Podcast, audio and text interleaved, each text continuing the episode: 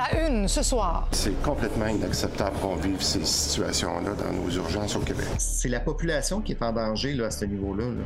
Québec enquête deux morts en deux jours à l'urgence de Châteauguay. C'est débordé dedans. C'est décevant que des personnes meurent de ça. Il y a une femme où je reste, là, attendez des heures, des journées de temps, puis retourner chez eux. Les urgences débordent aux quatre coins de la province. On fait le tour à 17h30. Et les ambulanciers aussi en ont plein les bras. D'ici minuit, on devrait atteindre 1200 appels aujourd'hui, ce qui est un nombre euh, exceptionnel. Québec propose une entente pour mettre fin à la grève illimitée dans les écoles. Présentement, la FAE est en train d'étudier cette offre-là. On espère qu'elle va nous revenir le plus rapidement possible parce que chaque minute compte. La balle est maintenant dans le camp de la. FAE. On va s'arrêter quand ça va être une entente qui va venir réellement euh, régler des problèmes de l'école publique, régler les, les problèmes de conditions de travail des profs, des conditions d'apprentissage des élèves. Il est 17h, voici votre nouveau info.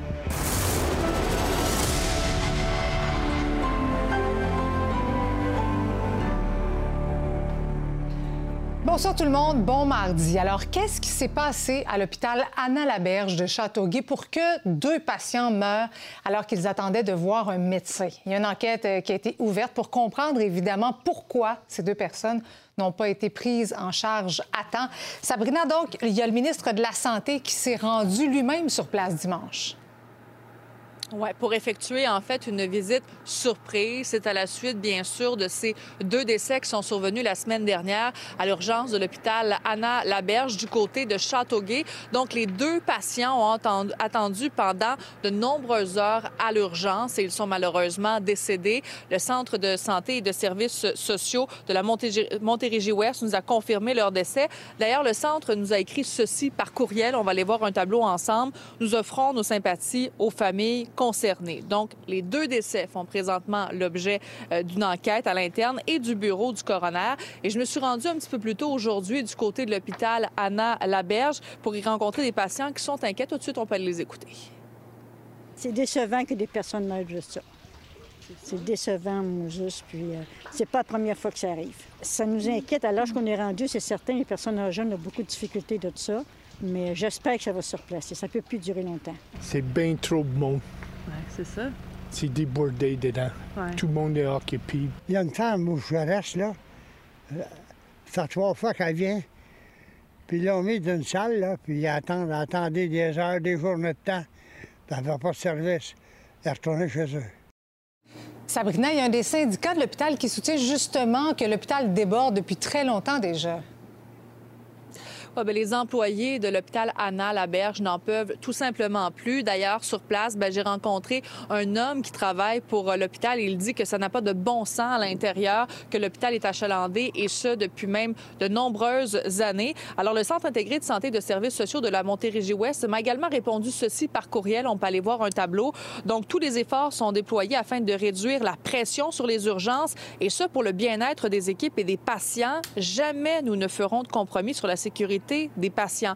Et justement, c'est ce qui inquiète notamment le syndicat de la FIG de la Montérégie euh. L'achalandage est vraiment monstre, en fait, pour ce qui est euh, de l'hôpital Anna Laberge. On peut aller l'écouter. Quand on commence à, à dépasser le 200 là, à un moment donné, on n'a plus de place pour mettre les patients.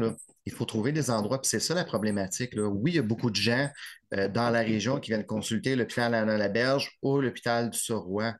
Mais c'est parce que c'est ça l'affaire. On ne sait pas où les mettre. C'est sûr que ça met une pression supplémentaire sur le personnel. Ils ont tout le temps la sécurité des patients en tête. Fait en n'ayant pas le temps de voir les patients parce qu'ils n'ont pas la capacité de le voir, c'est sûr qu'il y a un stress énorme sur le. Puis la pression est immense sur les professionnels en soins.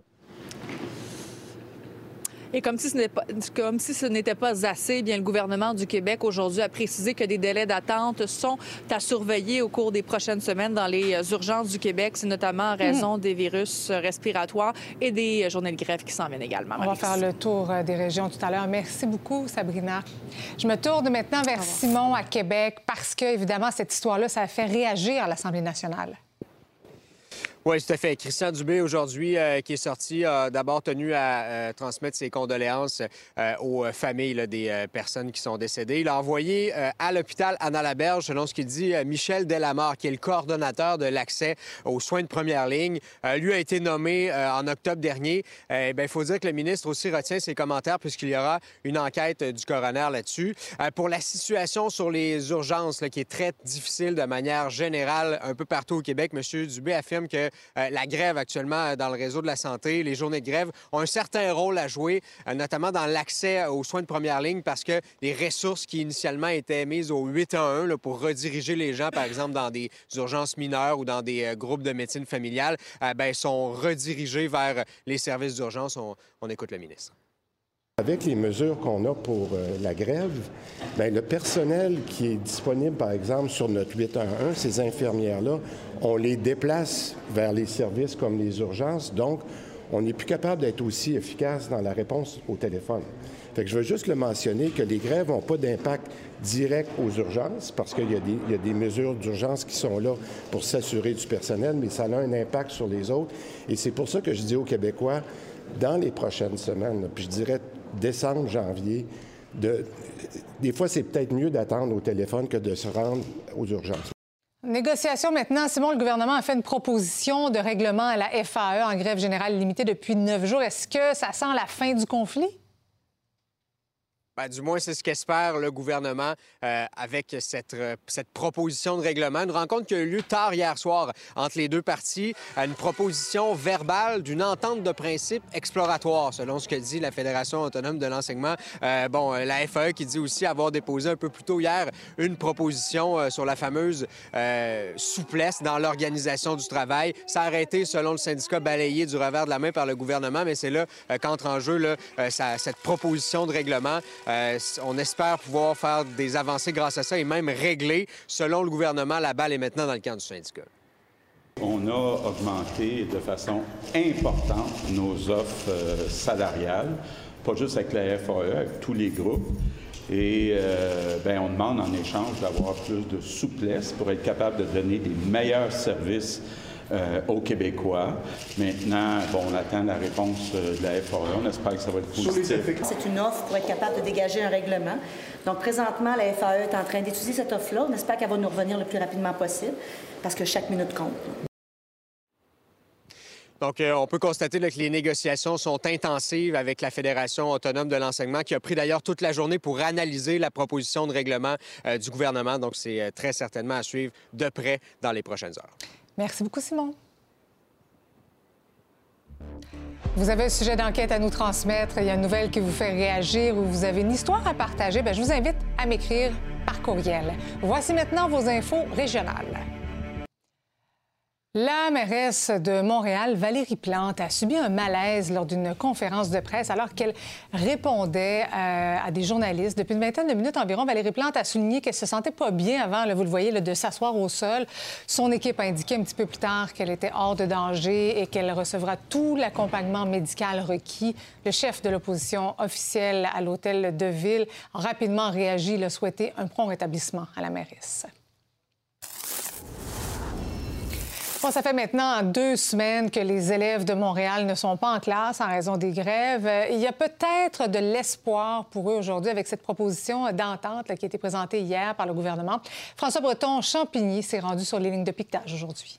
Le gouvernement a soumis une proposition d'entente verbale à la FAE hier soir pour tenter de mettre fin à la grève. Le regroupement de syndicats l'étudie activement depuis ce matin. Voici ce qu'avait en en dire la présidente de l'Alliance des professeurs de Montréal, Catherine Beauvais-Saint-Pierre, rencontrée devant une école de Villeray ce midi. C'est sûr que ce qu'on souhaite, c'est d'avoir enfin une entente qui va répondre à nos besoins, les besoins criants de l'école publique. On va s'arrêter quand ça va être une entente qui va venir réellement euh, régler des problèmes de l'école publique, régler les, les problèmes de conditions de travail des profs, des conditions d'apprentissage des élèves.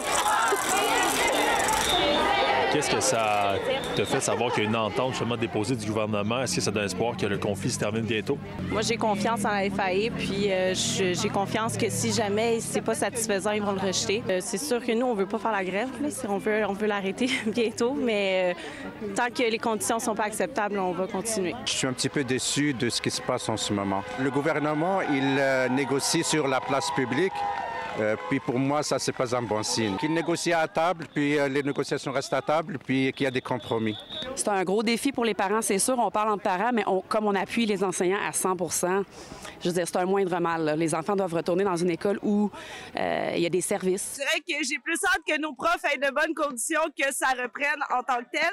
Euh, nous, on peut s'organiser. On a eu une pandémie avant pour pouvoir s'habituer à avoir nos enfants, à gérer entre le télétravail et le travail. Est-ce que ça apporte des enjeux? Assurément, mais beaucoup moins que euh, le fait de ne pas avoir les outils nécessaires en classe. En parallèle, les enseignants ont dû déplacer leur ligne de piquetage hors des terrains des écoles. Hier, le Centre de services scolaires de Montréal a obtenu une injonction pour que les travailleurs de la construction puissent accéder à ces établissements malgré la grève. La semaine dernière, des policiers avaient dû même intervenir après une altercation assez corsée à l'école Saint-Émile. Les gens de la construction ont voulu euh, briser la ligne de piquetage. Les gens de la commission scolaire, du centre de service scolaire, sont venus et nous ont clairement dit qu'ils allaient appeler la police. Il y a des gens qui, qui- qui passent pour vérifier des petits trucs, des fois le chauffage, euh, pour s'assurer que, que- que les bâtiments continuent à, à bien fonctionner. Notre but, c'est pas de jouer au fier à bras. Là. Les profs vont respecter l'injonction, on va continuer de se faire voir, de se faire entendre, on va continuer de manifester, mais sur le trottoir comme on nous le demande. Plus le temps passe et plus la pression monte, surtout que les enseignants sont sans salaire depuis le début de la grève le 23 novembre. La plupart nous ont dit espérer un règlement le plus tôt possible, du moins avant Noël. Québec veut s'attaquer aux sites qui revendent des billets de spectacle à des prix exorbitants. C'est à la suite de l'hommage hein, à Carl Tremblay, dont des places étaient revendues jusqu'à 500 dollars, que le gouvernement Legault a décidé de serrer la vis. Les détails avec Raquel Fletcher.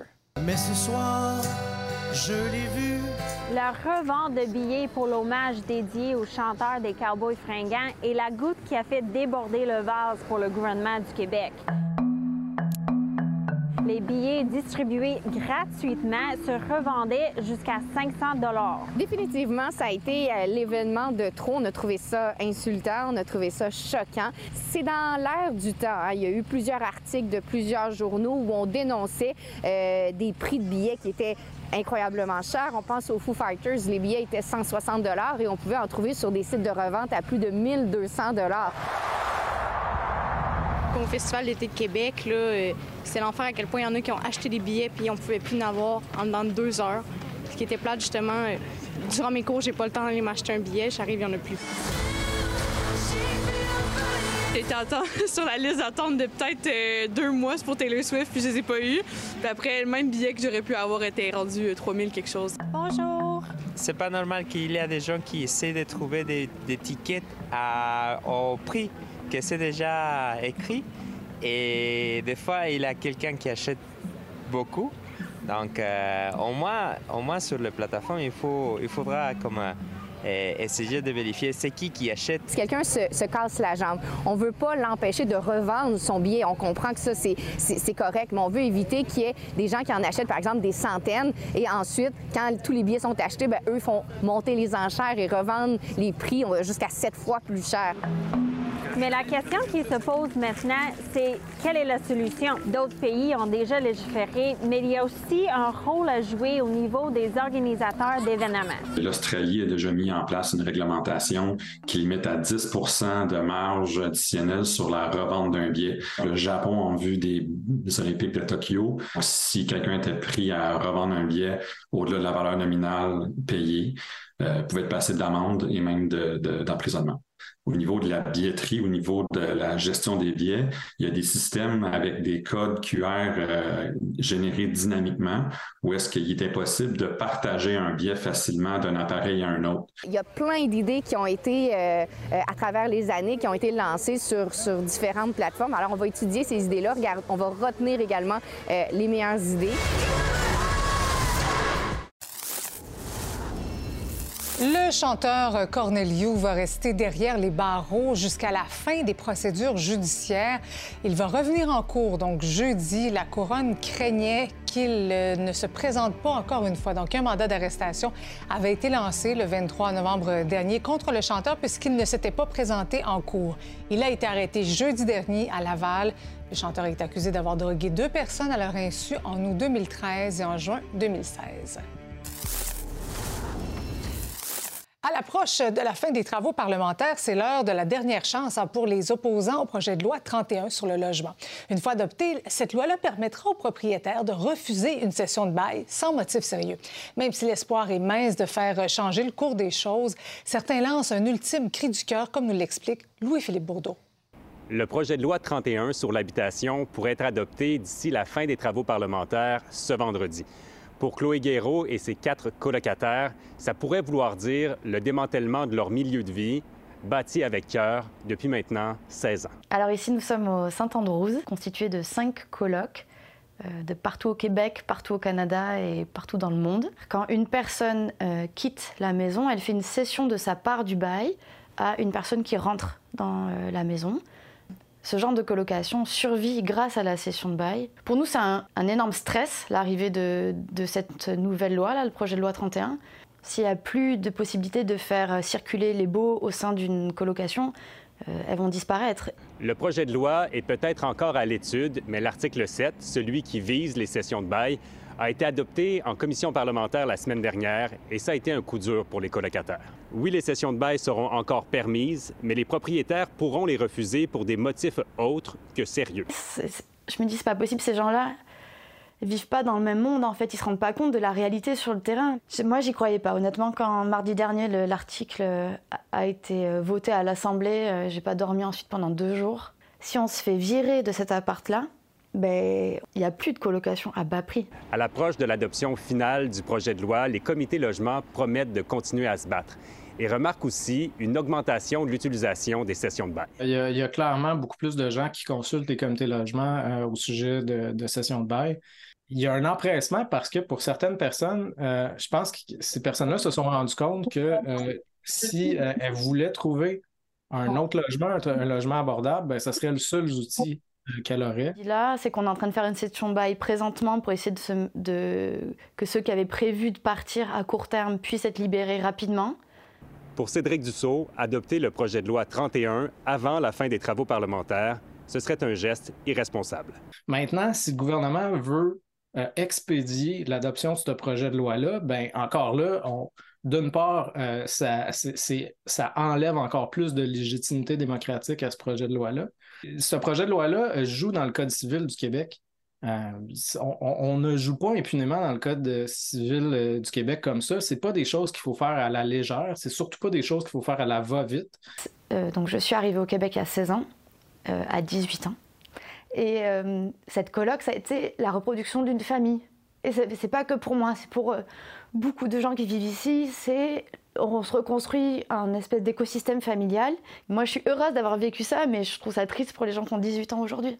Parce que c'est terminé. Puis nous, on se bat, mais jusqu'à quand on va se battre? Tout indique que le gouvernement du Québec va vouloir clore le dossier avant la pause du temps des fêtes.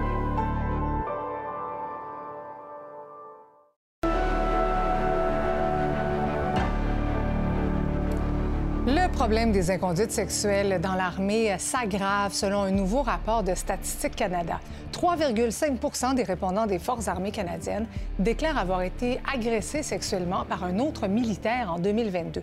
C'est plus que le double par rapport à 2018 où ce pourcentage était de 1,6% La plupart des victimes ont indiqué qu'elles n'ont pas porté plainte parce qu'elles croyaient pas que ça changerait quelque chose. Le gouvernement Legault a annoncé la composition de son comité de sages qui va se pencher sur les questions entourant l'identité de genre. C'est l'ancienne présidente du Conseil du statut de la femme, Diane Lavallée, qui va le présider. Elle sera accompagnée du docteur Jean-Bernard Trudeau, c'est un médecin de famille, et du professeur de droit Patrick Taillon. Le rapport est attendu à l'hiver 2025, mais il faut dire que l'annonce de ces nominations-là a reçu un accueil mitigé de la part des organismes LGBTQ+, qui auraient aimé être consultés. Le chef conservateur Pierre Poilievre a publié il y a quelques jours à peine un documentaire d'une quinzaine de minutes intitulé L'enfer du logement. Il y expose euh, les causes de la crise du logement, selon lui, imputables à l'arrivée au pouvoir des libéraux de Justin Trudeau. On va tout de suite écouter un extrait. Dans le passé du Canada, par contre, presque tous ceux et celles qui avaient un emploi pouvaient économiser et acheter une maison, souvent à l'âge de 25 ans. Quand cela a-t-il changé? Il y a environ huit ans. Victor Henriquet, spécialiste en relations publiques et gestion de crise. Salut, Victor. Salut, marie Donc, euh, M. Poiliev qui fait un documentaire, euh, dit-il, d'une quinzaine de minutes. Est-ce que c'est un pari risqué, selon toi? C'est un pari risqué, mais jusqu'à maintenant, c'est un pari payant, Marie-Christine. 242 000 vues en anglais, plus de 7 000 en français. Il en fait parler dans les médias. Donc, de son côté, c'est une façon pour lui de montrer que la crise du logement, c'est un dossier prioritaire. Et ça fonctionne en ce moment, même si à l'époque, parce que on a des cours, on, est dans les réseaux sociaux, les vidéos sont très courtes, on s'attendait pas nécessairement à ce que ça ait autant de succès, mais, ça en a. Mais est-ce que c'est bon? Qu'est-ce que tu penses du contenu? Bien, c'est un format qui est assez simple quand même. Hein. Au début, on présente des faits qui, mis ensemble, donnent une situation absolument catastrophique. Ensuite, on, positionne le coupable, Justin Trudeau. Après ça, on attaque les villes et on amène des solutions en disant Pierre Poliev va régler tous vos problèmes, les loyers vont baisser grâce à moi. Mais pourquoi on appelle ça un documentaire? Mais réalité, c'est pas un documentaire. C'est de la propagande politique. C'est juste qu'on l'a caché dans un nouveau format qui est assez inhabituel en politique, il faut le dire, un format de 15 minutes. Écoutez en grande quantité par les gens. Moi, je pense que c'est surtout écouté par les partisans de Pierre Polièvre, qui, à ce moment-ci, se font donner beaucoup d'arguments aussi. Puis il y a quand même un peu de désinformation là-dedans parce qu'on met des faits ensemble qui d'une façon, euh, dans un blog, présente vraiment une situation où est-ce qu'on se dit, ah, Justin Trudeau est responsable de tous les maux de la planète. Mm. Je suis pas sûr que c'est si vrai de ça. J'aimerais savoir l'opinion des économistes là-dessus parce que je suis pas sûr de la conclusion, disons. Euh, le fait que ce soit M. Poiliev qui fasse la narration tout le long du documentaire, c'est pas risqué un peu, ça, de mettre autant de l'avant le chef? Hein? Oui, d'habituellement, on dirait, ah, ben, faut l'entourer de gens, mais en même temps, lui, ce qu'il va aller chercher, c'est de la crédibilité avec ça. La crise du logement, on le sait, c'est probablement dans les deux ou trois sujets les plus importants pour les Canadiens. C'est un sujet sur lequel la prochaine élection risque de se jouer. Il veut aller chercher de la crédibilité, il veut montrer qu'il connaît l'enjeu, qu'il en connaît les tenants aboutissants, puis il veut également montrer que comme PM, il va porter cet enjeu-là, parce qu'on sait que sur la crise du logement, les gouvernements sont mal vu par la population. On trouve que les gouvernements ne sont pas assez actifs au Canada. Je pense qu'il veut s'approprier de son dossier. Il sait que là-dessus, il y a peut-être des points à marquer contre Justin Trudeau. J'aimerais ça ensemble qu'on écoute un extrait de la conclusion pour avoir des commentaires après. En empruntant moins et en construisant plus, nous nous enlèverons de leur chemin et du vôtre pour que nous puissions ramener le gros bon sens chez nous. Bon, Victor, ça, illustre, selon toi, l'image que le chef conservateur veut véhiculer? Ben, c'est là où il faut arrêter de parler d'un documentaire. Ben C'était de la propagande. On voit ici Pierre Pelèvre avec son plus jeune fils, Cruz. Il fait un casse-tête et il monte le Canada. Il nous arrive avec son slogan final. On est dans de la politique pure. En pré-campagne, ça marche bien quand même. Merci beaucoup, Victor. Merci. Maintenant, sur la scène internationale, en ce 60e jour de guerre entre Israël et le Hamas, l'armée israélienne a intensifié ses bombardements dans et autour de la deuxième plus grande ville de Gaza, Khan Younes. Israël affirme être, la plus, être plus précise dans ses attaques dans le sud du territoire après avoir anéanti une grande partie du nord. Des centaines de milliers de Palestiniens qui avaient trouvé refuge à Khan Younes doivent fuir à nouveau afin d'échapper aux bombes et aux combats. Je vous invite à aller consulter toutes nos nouvelles sur le site de Nouveau Info. Vous allez notamment y trouver un article fort intéressant sur un nouveau sondage Protégez-vous qui porte sur les meilleures enseignes immobilières au Québec. Voici ce qui vous attend au cours de la prochaine demi-heure. La situation des urgences vous préoccupe, peu importe où vous êtes au Québec. On fait le point sur la situation des établissements près de chez vous. On fait le point également sur euh, le déneigement à Montréal et sur les pannes électriques. Et les joueurs du Canadien ont rendu visite aux enfants malades aujourd'hui. On en discute un peu plus tard avec nos collègues du 5 à 7 de RDS. Mais d'abord, il n'y a pas seulement que les urgences en qui débordent. Les ambulanciers ont connu l'une des journées les plus occupées de l'année, pas moins de 1200 appels en 24 heures en raison de la tempête qui s'est abattue sur la métropole. C'est 300 de plus que la moyenne. Marie-Michel Lauzon.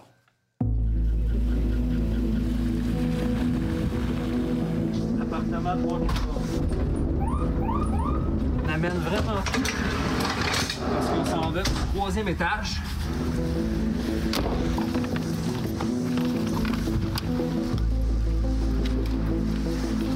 Bonne lacération que vous avez, une bonne coupure. Premier appel, on se trouve dans un bloc appartement dans le quartier Vidré au troisième étage. C'est un appel concernant une dame de 77 ans qui est à l'intérieur de son logement. Elle habite seule et euh, elle perdait beaucoup de sang à sa jambe droite. Alors les ambulanciers Jean-Pierre et Benoît sont entrés à l'intérieur. Ils ont constaté effectivement qu'elle perdait toujours du sang. Alors ils lui ont changé son pansement. On ne veut pas que ça saigne.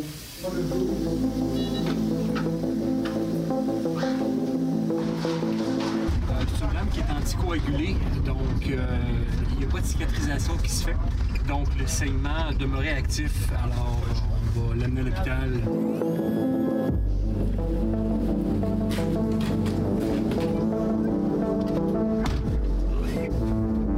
C'est notre deuxième appel. On est en direction vers Merci, Hochelaga Maisonneuve pour un homme de 66 ans qui a fait une chute et qui est blessé. C'est une journée euh, très, très, très occupée.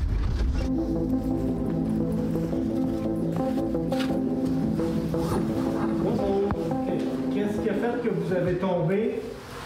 Il y avait trop de neige. Est-ce que vous voulez aller à l'hôpital? Non. Refuse d'être transporté dans un centre hospitalier. Par contre, il y a certains signes et symptômes qui sont préoccupants. Donc, nous, on considère ça comme étant un refus à risque. Donc, à ce moment-là, on va communiquer avec notre unité de soutien clinique pour discuter de la situation avec eux. Les premières neiges de la saison, les gens, ça fait peut-être un certain temps qu'ils n'ont pas fait d'efforts physiques. Lorsque les, les gens font un effort, puis ils, ils se sentent, ils se sentent pas bien, par exemple, des douleurs à la poitrine, euh, douleurs au niveau des bras, bras gauche, principalement au niveau de la mâchoire, euh, un essoufflement qui est c'est hyper important d'arrêter de faire l'effort à ce moment-là. Sur un appel euh, euh, dans Maisonneuve. C'est un appel euh, non urgent pour une chute.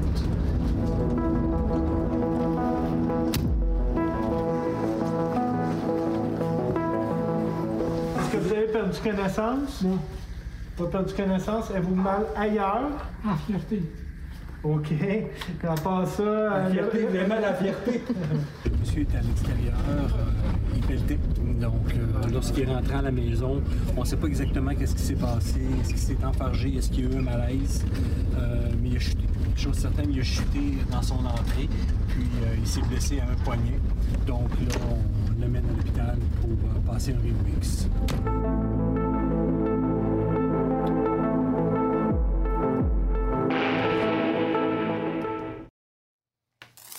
Donc, plus d'appels, plus de gens, bien sûr, à l'urgence. La situation est préoccupante. On va aller voir euh, comment ça se passe en région. Tout d'abord, Félix-Antoine, sans parler de, de catastrophe euh, en Mauricie, la situation est quand même fragile. Du côté du CIUS, on a utilisé l'expression équilibre précaire pour décrire un peu comment ça se passe. Et les chiffres le montrent assez rapidement quand on les regarde. Quand on regarde les 30 derniers jours au niveau de l'occupation euh, dans les urgences, sans dire qu'on est à 100% on n'est pas très loin. On est à 99% de moyenne, des temps d'attente d'environ 4h30 par patient. C'est pas des chiffres particulièrement problématiques, mais ça reste toujours sur la ligne. Et c'est un peu la situation qu'on décriait au CIUS, au CIUS, de dire que ça ne prend qu'une seule petite euh, inquiétude et soudainement les, urgences sont engorgées, comme ça a été le cas d'ailleurs aujourd'hui. Mais le phénomène qu'on décrit le plus, autant du côté du CIUS que les urgentologues qu'on a pu consulter, ben c'est les visites qui ne sont pas nécessaires à l'urgence. C'est pas nouveau, c'est un fléau qu'on connaît bien. On parle dans la région de 60% des visites qui sont de ce type-là et 20% des transports euh, en ambulance. Et c'est décrié de partout, même par les patients qui fréquentent les urgences. J'ai parlé ici même à la sortie de l'urgence à une dame qui fréquente régulièrement l'urgence. Elle et son conjoint sont atteints d'un cancer et ils y sont fréquemment. Et ils voient beaucoup de choses, vous en douterez pas, et ça fait partie de ce qu'elle a à vous dire. On a eu euh, vraiment des très bons soins. On a été suivis tout de suite. On n'a jamais attendu sur des civières des 12-18 heures. Il y a beaucoup de gens qui appellent les, ambulances puis qui s'en viennent ici ou qui attendent nos urgences des 12 heures, des 18 heures. Ils chialent, ils chialent, ils chialent, mais ils ont mal à la tête ou ils ont mal à un genou. Alexandra, comment ça se passe en Estrie? Bien, le taux, le pourcentage élevé du taux d'occupation dans les urgences, Marie-Christine, est important et ça fait en sorte que ça joue sur la sécurité même des patients. C'est ce que me disait aujourd'hui le docteur Benoît Epel.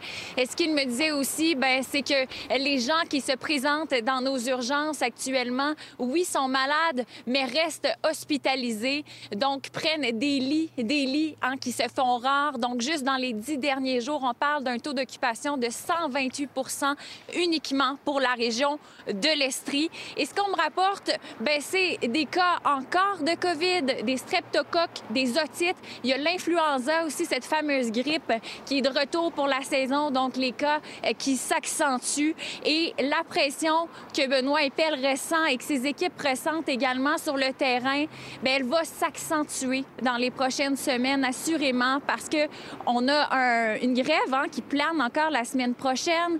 Les, les les parties de Noël aussi qui approchent. Alors la population a un rôle à jouer pour diminuer cette pression. Tous les jours, j'ai des patients qui ont pris rendez-vous parfois quelques heures avant et qui ne viennent pas.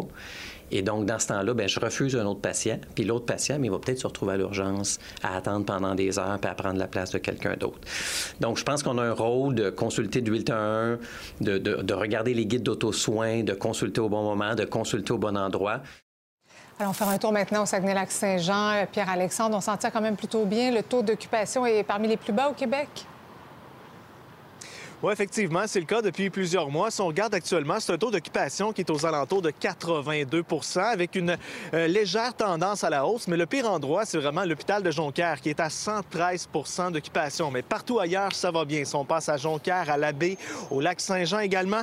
Et euh, ce qu'on nous mentionne, le temps d'attente moyen est aux alentours de 4 heures. Donc ça aussi, c'est relativement respectable. Et ce qui peut expliquer le contexte favorable au Saguenay-Lac-Saint-Jean, ce qu'on nous disait, c'est entre autres les services de télétriage qui ont été bien implantés dans les derniers mois par le CIUS régional. Il y a également le guichet d'accès à la première ligne qui est efficace euh, via le 811. Entre autres, on nous dit que ben, les patients attendent à la maison leur rendez-vous avec le médecin, donc ça aide. Et, semble-t-il, on est les champions des vaccins, autant pour l'influenza que la grippe, que pour la COVID. Donc, ça évite beaucoup de complications qui pourraient amener les gens à l'urgence. Et autre euh, mention qui nous a été faite également, les médecins de famille, ils prennent beaucoup de sans rendez-vous. D'ailleurs, je vous laisse entendre l'un de ces médecins de famille-là qui euh, nous explique l'un des facteurs qui expliquent le bon contexte. Puis il y a des cliniques de grippe aussi qui sont euh, nouvelles. C'est des blocs de 4 heures euh, dans des GMF là, euh, vraiment réservés pour les cas grippaux de sans rendez-vous, en guillemets, là, gastro, apérite, des choses comme ça. C'est des patients qui sont cédulés par le 811 qui sont dans ces cliniques-là. Mais comme euh, le disait mon collègue de Trois-Rivières, ici aussi au Saguenay-Lac-Saint-Jean, la situation est très fragile et les grèves hein, pourraient s'en venir au courant des prochains jours. Donc, ce sera à surveiller pour les urgences du Saguenay-Lac-Saint-Jean. Mais actuellement, ça va relativement bien. Merci beaucoup à vous tous. Je suis maintenant en compagnie du président directeur général du Conseil de la protection des malades, Paul Brunet. Bonsoir, Monsieur Brunet. Bonsoir à vous.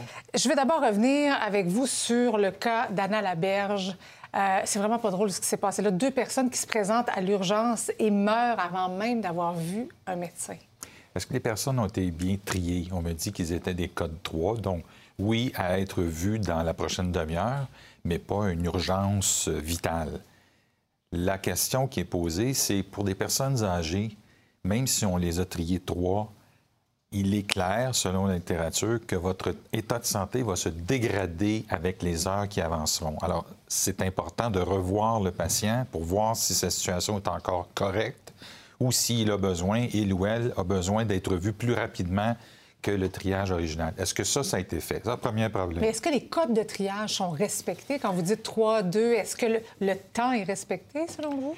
Bien, présentement, de toute évidence, ça n'a pas été respecté. Un code 3, c'est une demi-heure. Mais là, tu sais, les standards sont, sont, explosés partout avec les crises dans les urgences, d'ailleurs, qui traînent, qui durent depuis au moins 25 ans. Là. Oui. Ça fait 25 ans qu'on oui, oui. se parle de ça, vous et moi, avec d'autres médias. On a à peu près une quinzaine d'entrevues ensemble, on se demande toujours, mais ça va finir quand? Oui. On dirait que c'est de pire en pire chaque année. Il y a deux blocs. Les patients ambulatoires qui n'ont pas besoin d'être vus en urgence, qui ont de la misère à avoir le 811 ou le GAP. Le ministre disait encore il y a quelques mois, 50% d'entre eux pourraient être vus ailleurs. 50% de patients ambulatoires en moins, c'est 500 000 patients par année qui ne sont pas à l'urgence. L'autre bloc, c'est les personnes âgées.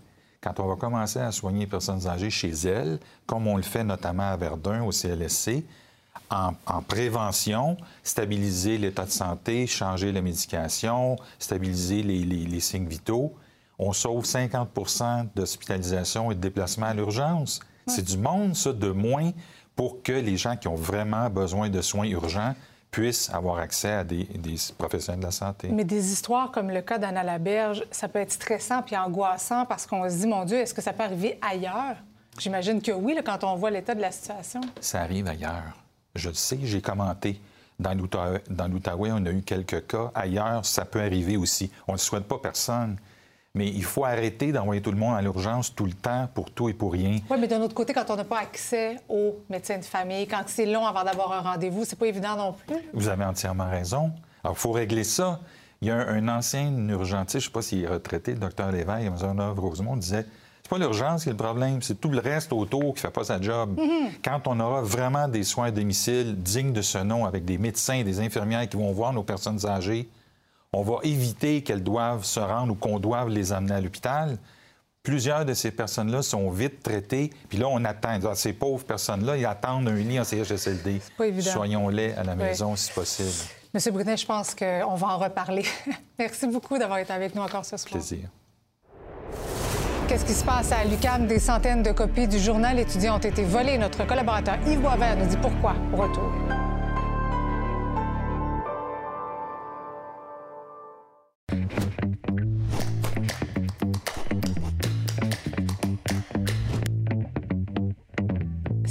Salut Yves. Salut Marie-Christine. Donc, il y a environ 400 exemplaires de l'édition papier du journal euh, du Montréal Campus, c'est le journal étudiant de l'UCAM, qui ont été volés. C'est un coup qui aurait été orchestré par des pro-grèves. Oui. Raconte-nous un peu. C'est- Écoute, je pense que je ne ferai pas nécessairement une chronique sur un vol de 400 euh, exemplaires de journal, mais c'est ce qu'il y a en arrière de ça qui est intéressant.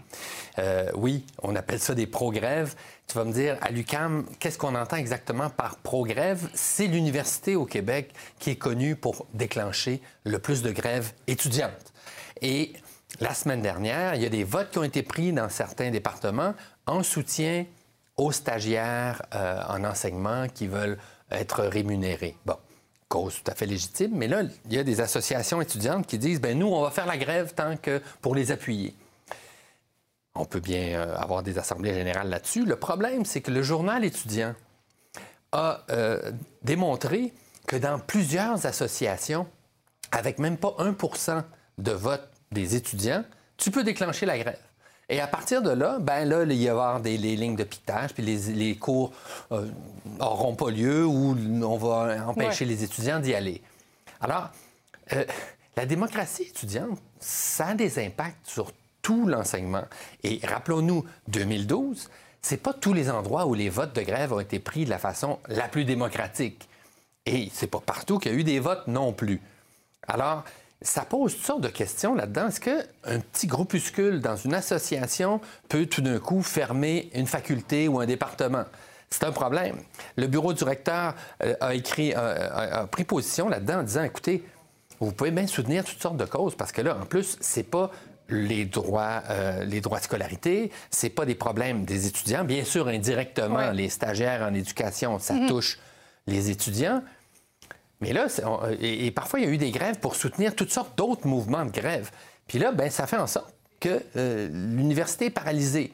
C'est tellement choquant pour tous ceux qui ont travaillé sur ce, sur ce journal-là aussi. là. Ah ben non, mais là, on- là, c'est un autre sujet, mais qui est lié à ça. C'est que le journal étudiant, c'est eux qui ont fait l'enquête, et parce qu'ils ont démontré ça, ben, ils se font euh, vandaliser. C'est un coup pour, euh, pour un journal étudiant. Tu devines bien que ça n'a pas des grands moyens, euh, Ben oui. le- le- ce journal-là. Et, euh, et- et donc, c'est- c'est choquant, mais en arrière de ça, c'est de se dire, moi, je dis, parfait, il y a un droit de grève pour les étudiants. Vous pouvez fermer euh, les, les- les- les départements, mais il va y avoir des règles, par exemple. Puis c'est pas vrai qu'avec 1% on va pouvoir empêcher les autres de voter.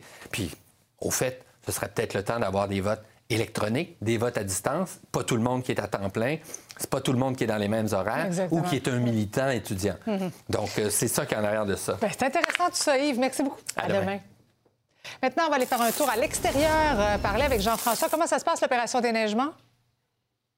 C'est quand même une grosse opération, 30 cm, là, ça va durer jusqu'au au moins dimanche. En ce moment, on s'affaire aux grandes artères, ce sera les rues résidentielles par la suite. On veut de l'aide également des automobilistes pour qu'ils dégagent leur côté de rue lorsque c'est leur tour. L'année dernière, il y a eu 35 000 remorquages à la ville de Montréal. Vous regardez à deux moments de la journée. À 3 heures l'après-midi, c'est le plus tard qu'on peut, qu'on peut faire pour poser le panneau qui va vous dire on s'en vient cette nuit. 3 heures l'après-midi, on regarde dehors. S'il n'y a pas de panneau, il n'y aura pas de travail nuit. On regarde à 8 heures le soir. Ça, c'est pour le travail qu'on a à faire le lendemain matin à partir de 7 heures. Puis comme ça, ben, on est sûr de ne pas manquer notre coup. Puis d'aider contribuer à faire en sorte que ça avance plus vite. Parce qu'à chaque fois qu'on remorque, remorque une voiture, nous autres, il faut qu'on s'arrête à peu près 10 minutes, le temps de remorquer, le déplacer, à repartir le convoi. Évidemment, avec toute cette neige qu'on a reçue, il y a encore des pannes d'électricité dans les régions du sud, notamment du côté de l'Estrie. On parle de 2300 abonnés qui sont encore privés de courant. Et du côté de la Montérégie, c'est 3300 en tout dans le Québec, là, 6700. Euh, c'est un peu mieux que 16 000 qu'il y avait ce midi. Donc ça s'améliore.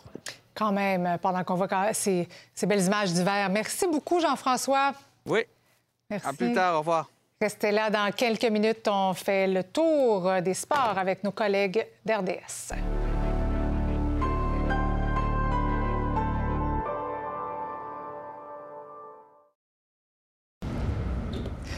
Yannick Frédéric, bonsoir. Bonsoir, Marie-Christine. Alors, celui que l'on surnomme le shérif a participé à un premier entraînement avec le Rocket aujourd'hui. Alors, tu nous parles évidemment de Arbor Jackay, le défenseur qui a été cédé par le Canadien hier au Club École. Lors d'une rencontre avec les journalistes, il n'a pas caché avoir été surpris de ce renvoi dans la Ligue américaine. Il aura Mhm. l'occasion de jouer un, pre- un premier match euh, demain, alors que le Rocket va accueillir les sénateurs de Belleville à la Place Belle. C'est un match qu'on va présenter à RDS d'ailleurs.